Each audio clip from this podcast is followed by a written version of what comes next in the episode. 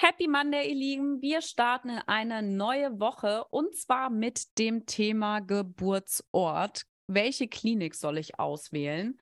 Ihr habt äh, in meiner Schwangerschaft, in den letzten Zügen, haben wir diese Frage so oft bekommen, welche Klinik ich nehme, wie ich mich entschieden habe und was mir auch wichtig ist am Ort. Und Rike und ich, wir haben uns heute Morgen gedacht, genau das nehmen wir mal auf, weil wir finden, das ist wirklich eine sehr, sehr berechtigte und gute Frage. Und wir haben uns jetzt fünf Tipps äh, überlebt, äh, überlegt, die vielleicht äh, ja damit reinspielen können. Ich sage erstmal herzlich willkommen und guten Morgen, liebe Rike.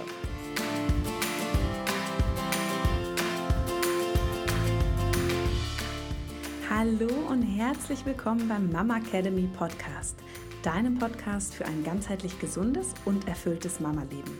Wir sind Rike, Katharina und Nicole, eine Ärztin, zwei Mamas und drei Yogalehrerinnen.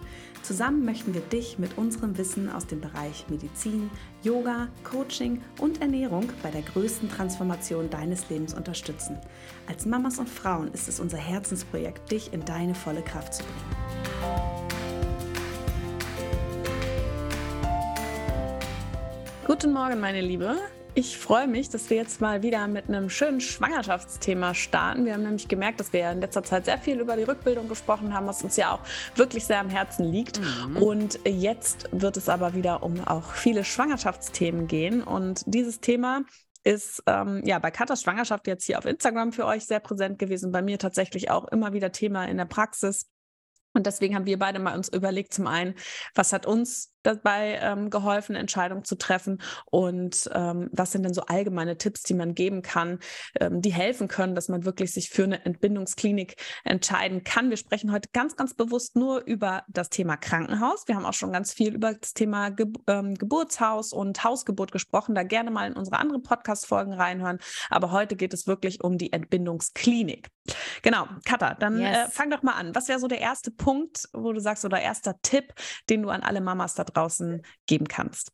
Mm, also äh, als, also das wird ja hier so ein kleiner Quickie von uns beiden, ähm, der wirklich leicht zu verzerren ist. Deswegen äh, guckt bei Instagram mal rein, da werden wir das Thema wahrscheinlich noch ein bisschen mehr auseinandernehmen. Und ihr hört, ich bin auch nicht alleine. Hier möchte jemand mitquasseln. Also äh, hier auch schon mal ein, ein kleines Sorry vorab. Also, aber Tipp Nummer eins für mich ist, guck dir einfach mal an, was es in deiner Gebung, Umgebung gibt. Also wo wohnst du? Wie viele Kliniken hast du äh, in, also in erreichbarer Nähe, in kurzer als auch in langer Distanz? Ähm, wir sind hier in Frankfurt natürlich total wirklich privilegiert. Also wir haben, also ich könnte hier innerhalb von zehn Minuten in mindestens drei oder vier verschiedenen Kliniken sein, wo ich irgendwie ein Kind gebären kann. Aber das ist ja nicht der Regelfall. Ja. Also das wäre Punkt Nummer eins für mich und vor allem auch kurzer Weg. Ja, manchmal geht es dann ja doch schneller, als man denkt. Oder was ist vielleicht auch so mit längerer Anfahrt ähm, hm. ja, verbunden? Ne? Gerade wenn es auch so um Sonder, ähm, besondere Dinge gibt, ne? die man vielleicht auch schon mitbringt. Und ähm, da auch nicht nur immer an die Anfahrt denken, sondern auch, was ist, wenn ich dann noch vielleicht ein paar Tage auch in der Klinik bin, wie kann man das dann auch gut hinbekommen, dass ähm, ich Besuch bekommen kann oder ähm, ne? also wie viel, wenn schon noch ein Kind zu Hause auf mich wartet, ähm, was ist da auch gut machbar für ja, für die Tage nach der Geburt, ne? also von dem, von dem äh, Anfahrtsweg auf jeden Fall. Finde ich auch. Also da am besten mal Google Maps öffnen, mal nach den Kliniken suchen und schauen, was ist überhaupt möglich und die dann erstmal aufschreiben. Das heißt, man hat da schon mal so eine Vorauswahl getroffen. Und ähm, Tipp Nummer zwei, den kann ich mal sagen, weil den finde ich also ja. auch aus medizinischer Sicht immer so wichtig. Und ähm, das sage ich auch immer meinen äh, Patientinnen als erstes, überleg, überleg dir, möchtest du oder brauchst du für dich ähm, eine Kinderklinik? Ja, einmal gibt es vielleicht ähm, bei dir in der Schwangerschaft Auffälligkeiten, die das unabdingbar machen. Also die sagen, okay, nee, das geht nur in einer Geburtsklinik mit angeschlossener Kinderklinik. Und auch Perinatalzentrum Level 1. Also brauche ich wirklich die maximale Maximalversorgung, die es gibt. Ja. Oder bin ich eher jemand, der sagt, ähm, ich bin total gut damit, vielleicht in eine kleinere Klinik zu gehen. Ich habe keine großen Ängste, ich bringe kein besonderes Risiko mit. Diese Kliniken kommen für mich auch gut in Frage, weil das ist schon so auch meine Erfahrung hier, die ich auch von den Frauen gespiegelt bekomme. Rie große Kliniken, ich habe selbst in einer ganz großen Klinik gearbeitet, da geht es wirklich drunter und drüber. Da kann es sein, Geburtshilfe ist nicht planbar, du kommst an und alle Kreissäle sind voll. Es kann sein, deine Hebamme ist bei einem Notfall ähm, und die ist mal eine halbe Stunde nicht da.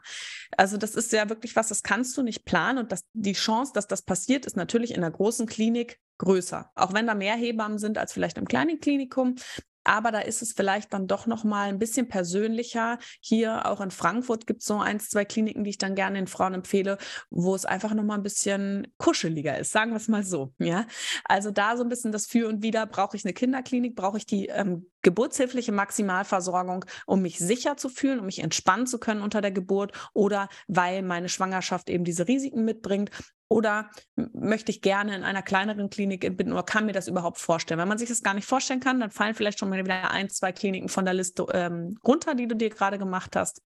Und das wäre so der nächste große Step, würde ich sagen.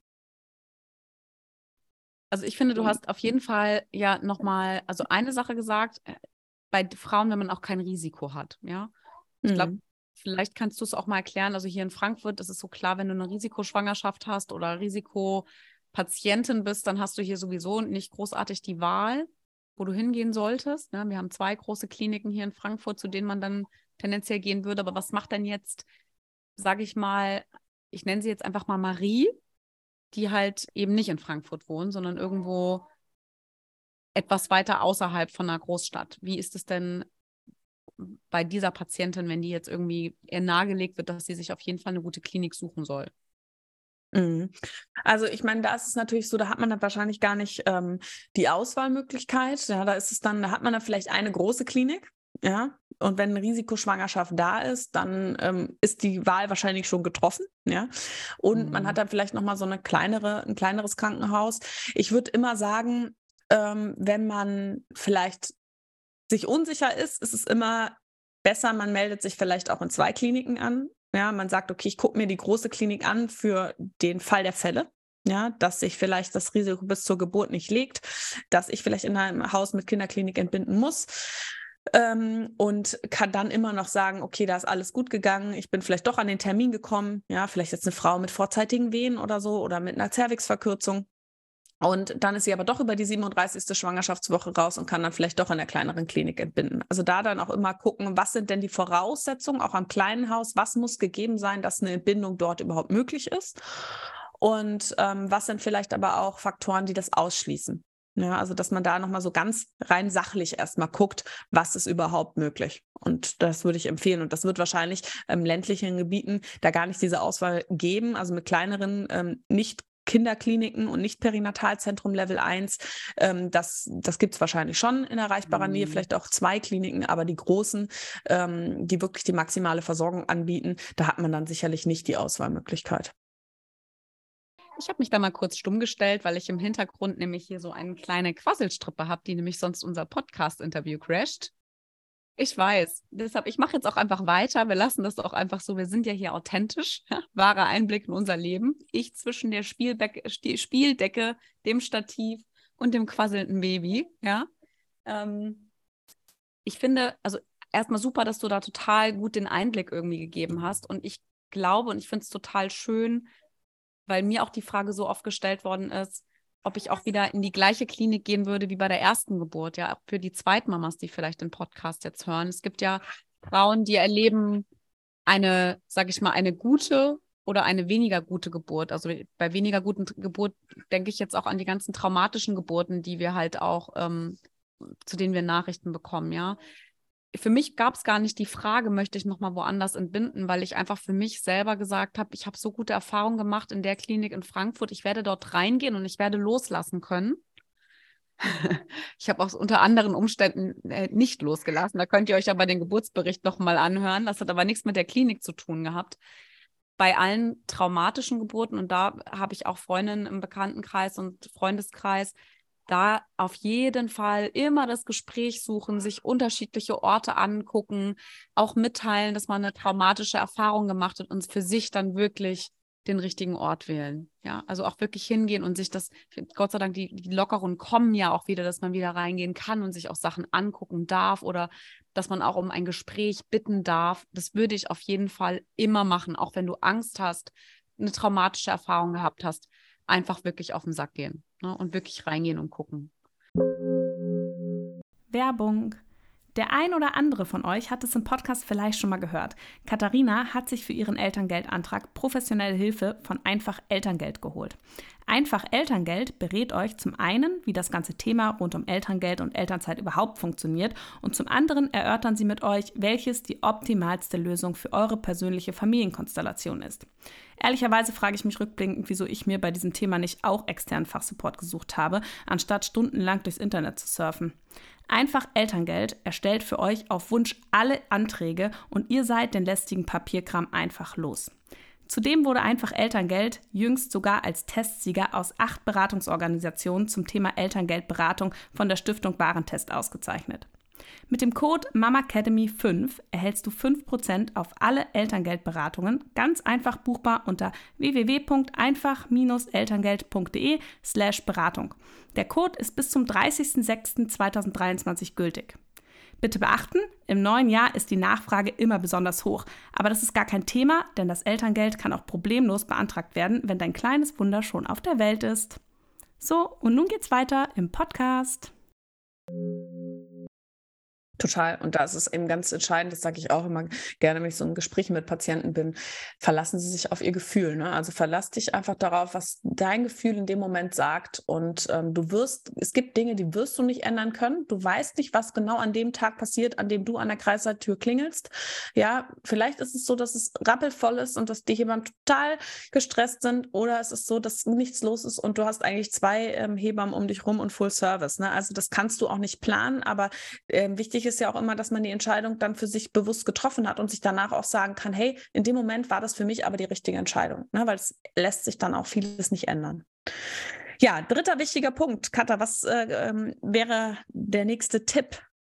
Also was für mich total wichtig war bei der ersten Geburt, also bei der zweiten war es ja für mich sowieso relativ gesetzt, aber bei der ersten Geburt, was für mich richtig krass wichtig war, war der Umgang mit Kaiserschnitten. Ja, ähm, wie hoch ist die Kaiserschnittrate? Wie ist das, wenn ich einen Kaiserschnitt ähm, möchte oder brauche? Darf mein Mann mit dabei sein? Wie lange muss ich in der Klinik bleiben? Und wie sieht es vor allem auch mit der Wöchnerinnenstation aus? Also das waren für mich nochmal so zwei, zwei, ähm, zwei wichtige Punkte. Aber einen habe ich jetzt gerade schon vorweggenommen. Also lass uns mal konzentrieren auf den Umgang mit Kaiserschnitt, ja. Ähm, Vater mhm. dabei, Trennung vom Kind, also diesen ganzen, diesen ganzen Apparat. Ja. Und ich glaube, da kannst du aus, aus ärztlicher Sicht einfach vielleicht nochmal so zwei, drei Fakten geben, äh, oder Total. Also wir haben hier eine ganz große Geburtsklinik in ähm, Frankfurt, die über dreieinhalbtausend Geburten hat. Und da ist es aber so, dass die Kaiserschnitte ähm, auf einer anderen Ebene stattfinden, als der Kreissaal ist. Das heißt, das ist dann eine Ebene tiefer und das ist dann auch so, dass die Mutter nach dem OP in den Aufwachraum kommt und das Baby aber dann wieder in den Kreissaal kommt, am besten zu der Begleitperson, sage ich jetzt mal. Und das heißt, Mutter und Baby sind getrennt nach der Geburt. Bei uns, dort wo ich gearbeitet habe, auch ein großes Klinikum hier in Frankfurt, war es so, dass der ähm, Kaiserschnitt-OP-Saal auf der Ebene vom Kreissaal, also im Kreissaal integriert war und dass dann wirklich die Mama mit Baby rausgefahren ist in den Kreissaal wieder zurück. Ne? Also da war die Trennung nicht da. Das ist zum Beispiel ein Punkt, der vielen Frauen auch wichtig ist. Ja, dann ist auch immer so die Frage, darf der Vater bei der oder der, die Begleitperson bei der Geburt mit dabei sein? Ja, was gibt es vielleicht für Narkoseformen? Bei uns wurden früher immer eher PDAs gelegt, in vielen Kliniken wird Spinalanästhesie gelegt. Was gibt es da so, ne? Was ist da so die, äh, das gängige Modell im Kaiserschnitt? Also danach unbedingt erkundigen, auch wenn du keinen Kaiserschnitt geplant hast, kann das unter der Geburt ja immer dazu kommen. Und dass man da einfach auch weiß, okay, in dem Fall, dass es dazu kommt, läuft das so und so ab und das passt für mich. Ne? Unter der Prämisse, dass du die Auswahlmöglichkeit hast und sonst, dass du dich auch mental darauf einstellen kannst, dass du weißt, hey, ich bin vielleicht da eine halbe, dreiviertel Stunde, Stunde von meinem Baby getrennt, ähm, wenn es zum Kaiserschnitt kommt, aber ich weiß, dass das auf mich zukommt. Das ist ja auch was, was dann ähm, hilft. Ne? Also da würde ich mich auf jeden Fall auch nochmal erkundigen, ähm, weil das auch noch ein, ein großer Faktor ist oder ein Tipp, den wir euch einfach mitgeben können.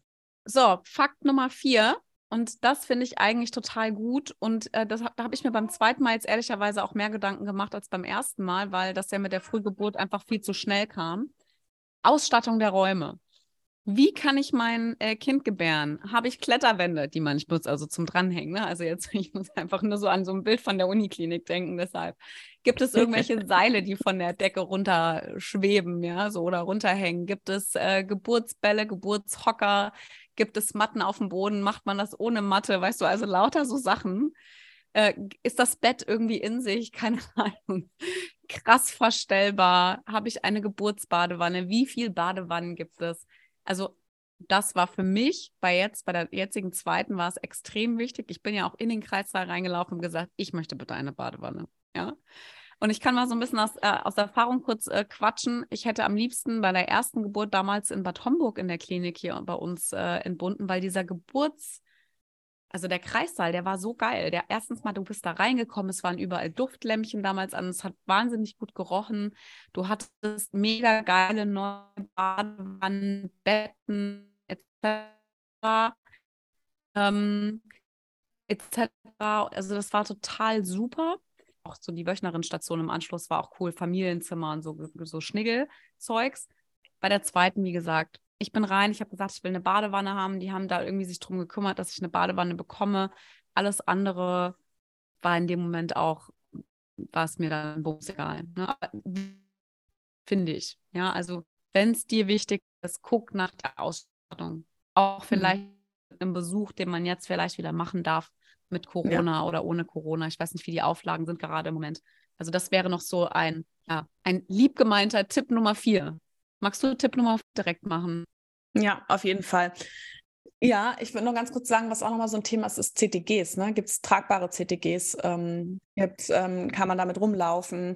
Ähm, auch mit den ähm, PDAs. Gibt es so Walking-PDAs, dass du damit vielleicht rumlaufen kannst? Also ähm, Anästhesien, ähm, die dich dort ziemlich daran, an dich ans Bett fesseln. Ne? Das sind auch nochmal so Faktoren, die so für mich auch mit zur Ausstattung des äh, Kreissaals mit dazugehören. Ja, also das wäre auf jeden Fall super wichtig. Und Tipp Nummer fünf, den ich jetzt auch nochmal geben kann, ist wirklich, guck dir die Wochenbettstation an. Schau dir, wie sind die Zimmer? Gefällt dir das? Und wenn auch wieder, wenn du nicht die Wahl hast, weil wir sind ja hier wirklich privilegiert, guck's dir trotzdem an. Überlege dann nämlich auch, okay, was muss ich vielleicht mitnehmen, damit ich mich in diesem Zimmer wohlfühle? Was sind vielleicht Dinge, die da fehlen? Das, was kann ich machen, dass ich dann diese Tage dort auch ähm, mir so gut wie möglich gestalten kann? Und auch, ähm, wie sind die Besucherregelungen? Jetzt gerade mit Corona gab es hier eine Klinik, die hat ähm, nicht erlaubt, dass die Männer mitkommen dürfen oder die Partnerinnen, die Begleitpersonen. Dann gab es Kliniken, die haben eine Stunde Besuchszeit gehabt. Dann gab es Kliniken, die haben drei Stunden Besuchszeit gehabt. Also auch das. Natürlich haben wir hier vielleicht mehr Auswahlmöglichkeiten, aber wenn du das nicht hast, du kannst dich psychisch einfach besser darauf einstellen, vorbereiten, mental. Du weißt, was kommt auf mich zu. Wie können wir das für uns so planen, dass das für uns funktioniert? und du wirst da nicht so vor veränderte Tatsachen gestellt und weißt nicht, ähm, wie du damit umgehen sollst oder bist total traurig darüber und ähm, ja, hast dann einfach keine andere Option und musst dich dem so stellen und kannst dir vielleicht auch nicht noch so deine Lieblingssachen zusammenpacken, die du dann brauchst, um diese Tage dann ähm, ja gut zu verbringen. Auch so ein Ding bei uns auf der Einwochenbettstation gab es einfach immer Buffet. Ich fand das total toll für die Frauen, ja, äh, dass man da einfach gucken kann, okay, was, worauf habe ich heute Lust und man kriegt da nicht so seine Scheibe Graubrot hingelegt.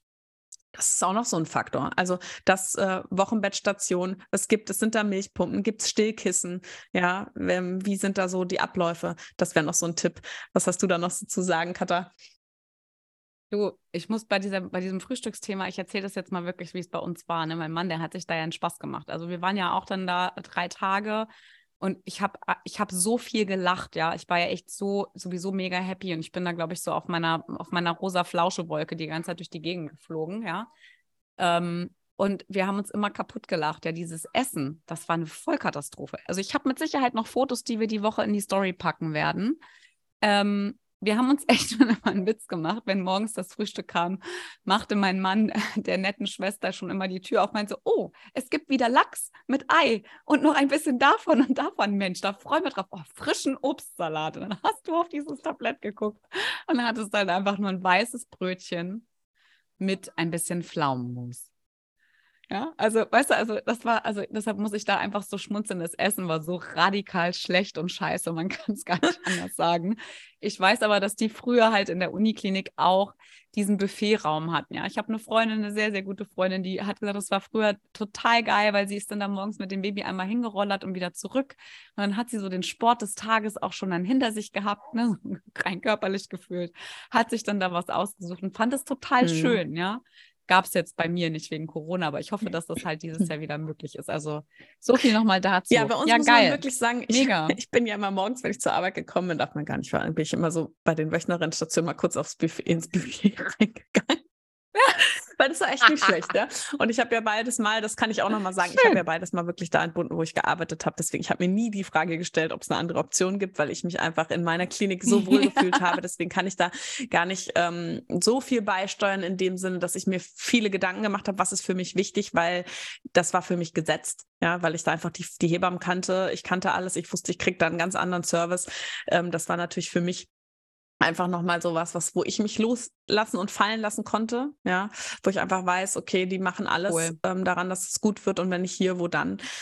Ähm, das war für mich wichtig. Aber ich glaube, wir haben heute mit diesen fünf Tipps, das sind wirklich Ja. die wichtigsten Sachen und es macht wirklich Sinn. Richtig Nimm gut. den Zettel, fang an mit Tipp 1, schreib dir die Kliniken auf, die in Frage kommen. Mit Tipp Nummer 2 fallen schon mal ein paar raus und wenn du eben nicht diese große Auswahlmöglichkeit hast in Frankfurt, gelten trotzdem alle Tipps für dich, weil du dich damit mit diesen wichtigen Informationen einfach auch wirklich gut und darauf einstellen kannst, was kommt auf mich zu und überlegen kannst, was sind dann eben die Dinge, wenn da Sachen dabei sind, die dir nicht so gut gefallen, wie kann ich die für mich bestmöglich halt noch ähm, umgestalten durch vielleicht meine, meine Kopfhörer und meinen Podcast, den ich mir mitnehme, ähm, meine, vielleicht meine Kuscheldecke, mein Stillkissen oder, oder, oder, dass man sich das dann irgendwie schön Genau. machen kann dass man dann da einfach auch ähm, im guten Gefühl hingeht und wieder rausgeht.